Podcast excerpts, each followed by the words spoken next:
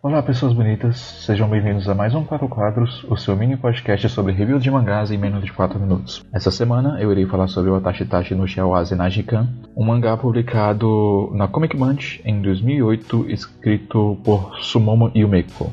É importante dizer que esse mangá, na verdade, ele é uma adaptação de uma novela coreana escrita por Gon Jin-young, e também é um mangá curtinho, que possui apenas um volume e oito capítulos. O mangá ele trata da história da, da Juri Moto, uma jovem adulta que acabou de tentar cometer suicídio pela terceira vez. O que acontece é que a Juri possui uma depressão profunda em virtude principalmente da relação conturbada que ela tem com a mãe dela.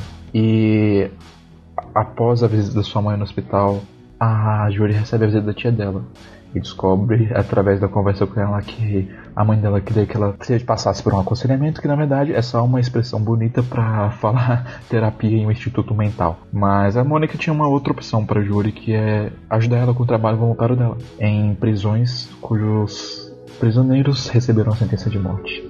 Algo bem típico de uma ministra religiosa, tal como a Mônica é. O que acontece é que a Mônica leva a Juri para uma dessas visitas e eles conhecem o, prisioneiro 3987. O Yu é alguém que, como a Juri, tentou cometer suicídios várias vezes e também possui uma profunda depressão.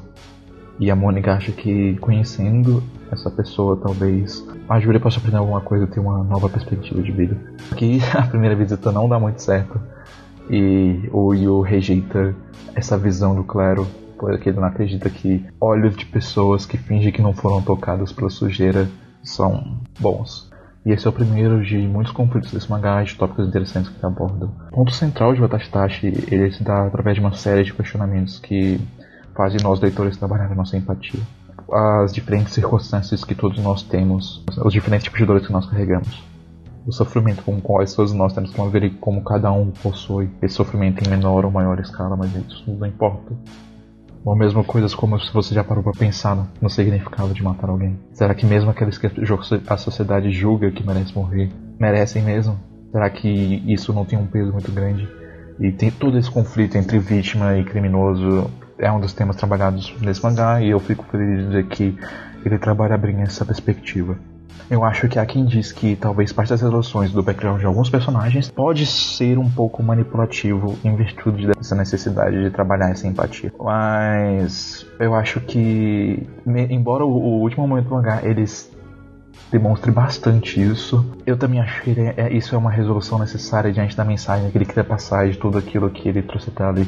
Eu acho que tem algumas lacunas narrativas que poderiam ser preenchidas, mas isso acaba se perdendo um pouco por causa da, da adaptação. Ainda assim, eu acho que o momento final ele acaba sendo uma boa carta rasa para a história como um todo. É um dos meus mangás preferidos e é um mangá que ele não falha em me emocionar. Fica aqui a minha recomendação e espero que todos vocês possam ter refletir de alguma forma consumindo ele e que isso traga algo de positivo para vocês. Por fim, para falar de arte, a arte do Tachi Tachi é boa, embora não perfeita, que poderia ter sido feito um trabalho melhor nos cenários. Podia ter mais esmero, porque na verdade os cenários são bem vazios. Um trabalho me diz que as coisas triviais é que são que dão vibração pro mundo, eu acredito que os cenários poderiam ter sido mais bem trabalhados. Mas dito isso, é, o Atashitashi é uma obra que se foca muito mais nos personagens.